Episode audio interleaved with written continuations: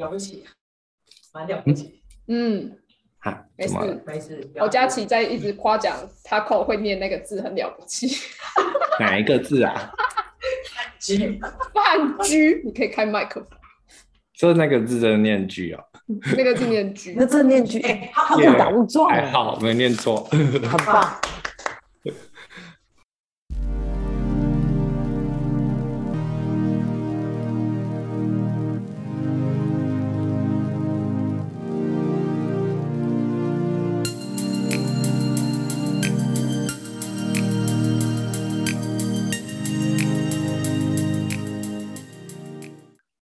霸凌者原型，我不想成为那样的人。光明面不再用极端评价去看待自我与他人，阴暗面必强求弱，想要把强势的特质从自己身上排除掉。依照霸凌的定义，指的是一种身体、语言、文字上的压迫与攻击。霸凌者与被霸凌者之间，呃，往往具有权力或体型上的落差，因此遭遭受霸凌的人常有无力反抗的恐呃恐慌感受，以致产生某些心理上的伤害。从心理学的角度来看，什呃什么样的状态称得上霸凌？其实还牵连个人的主观感受。试想，如果你是一名学生，你非常喜欢坐在你隔壁的女同学，结果这位女同学利用你对她的喜欢，每天向你呃索讨一百元零用钱，否则她就不理你了。这算不算一种霸凌？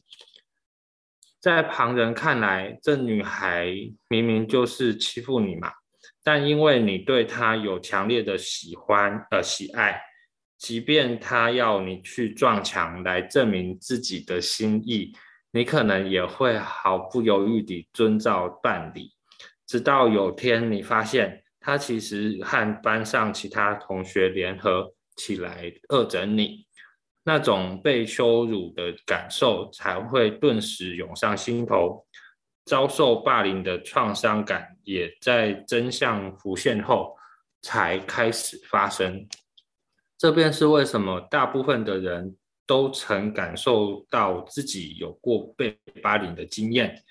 某些事情在当下我们可能毫无感觉，脱离那个场域后才越想越难过、悲愤。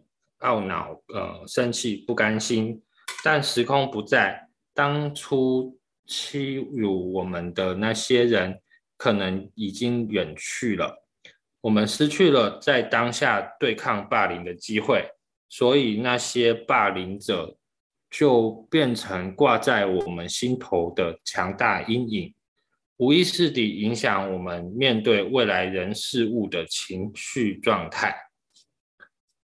当然，内心记挂着霸凌者的结果，不一定都是负面的。我们身边总有许多遭受霸凌后，立志要靠自己力呃自己的力量站起来，最后终于成大器的故事。但更值得思考的是，有些霸凌是会复制的。今日的被霸凌者壮大以后，若是心理上没有跟着消化成熟，可能变成明日的加害者，而相互仇怨的结果，也可能让今日的霸凌者变成明日遭受欺凌的那个。比如《史记》中有这么一个故事：秦王三十六年时，范雎，我念被人。陷害，呃，魏相国魏齐怀怀疑他谋反，将他打得半死。于是范雎离开他，呃，离开家乡打拼，并且受到秦王大用。呃，秦王四十六年时，范雎如愿杀掉魏齐。范雎的故事便是，便是君子报仇，十年不晚。这句话的典故。可惜这么好的一段话，原来不是要激励人们别因遭受打击而坐坐困困，呃，坐困愁城吗？但却常常被解读成用十年的操兵隐忍来向对不起你的人复仇雪恨。于是今天的受害者可能变成明天的加害者。在心理咨询上面，在心理咨询，诶。呃，等一下哦，在心 心理咨询的工作中，我所遇到被欺压后复仇成功的故事不少，但也常常听到复仇后就失去了目标，心里感到更恐慌、孤独的人亲身经验。所以，霸凌者原型的存在，实则在考验我们能否对能否从对他人的怨怼的情绪中把自己释放出来。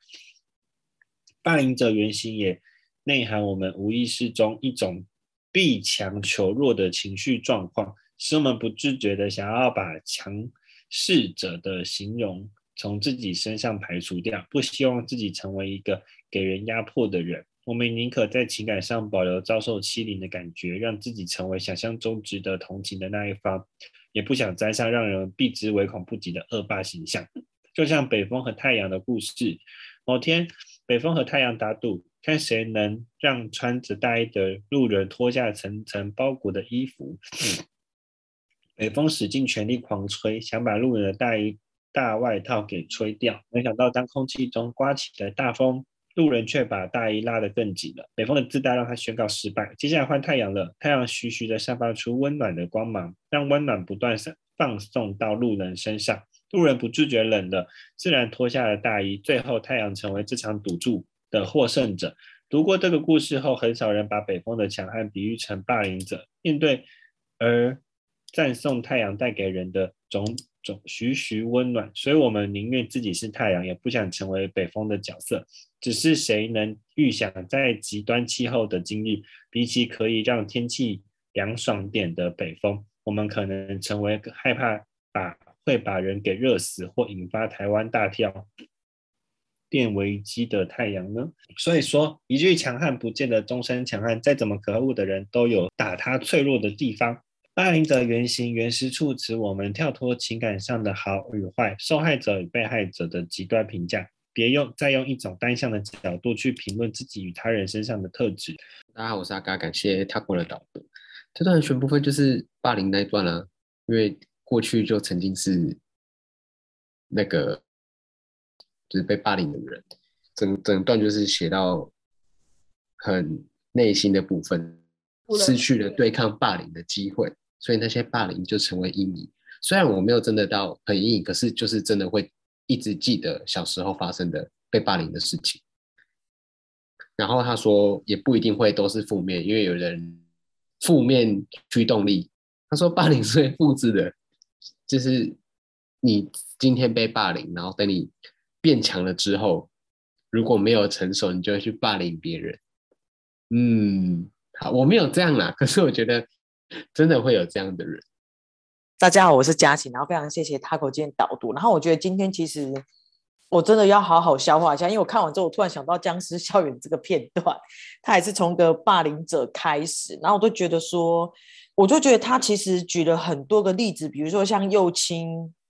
跟那个诱打的事件，然后，然后还有一些就是刚刚还有说的，就是你隔壁做个很喜欢的女生，然后每天跟你讨讨一百块钱的那个零用钱，我真的觉得就是很多人会常利用你的你的喜欢、你的善意、你的很多的一些呃优势，然后呢来达到他的目的。可是我很喜欢他说的就是他讲的霸凌者原型是我不想要成为那样的人。因为刚在讲那个女生在讨钱的时候，我就心里想说，嗯，那你可以不要理他就好了，或者是心里想说，你可以换下一个喜欢你的人啊，为什么你一定要非得要，呃，被他这样子操作，然后感觉好像就是你后来你受了委屈之后，你也不敢讲，可是其实你有没有想过一件事情，是我们从来都，呃，这些被害者心里是他没有他没有想要反抗，他反而觉得这样很好，或是可能。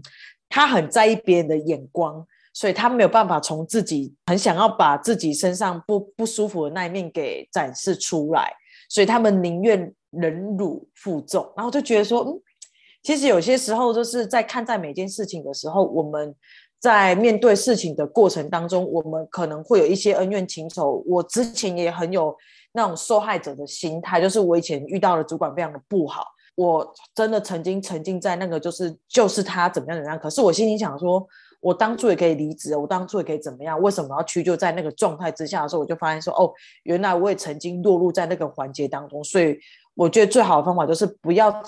不要落入对方的，我觉得应该说不要落入对方的陷阱当中。你可以往好的地方想，一直都往光明面的那个地方去做引导，我觉得是很好的。就不要理他就好了，就不要成为那样的人，然后不要在意别人想什么。我觉得这个就是我们每个人人生当中会遇到的一个课题。所以我觉得可以，大家可以去看《僵尸校园》那一部，我觉得也蛮可爱的。它的开头起始点就是从霸凌的这个角度去衍生这整个故事，蛮值得让大家去看一下的。因为这个真的这本还是有点深奥。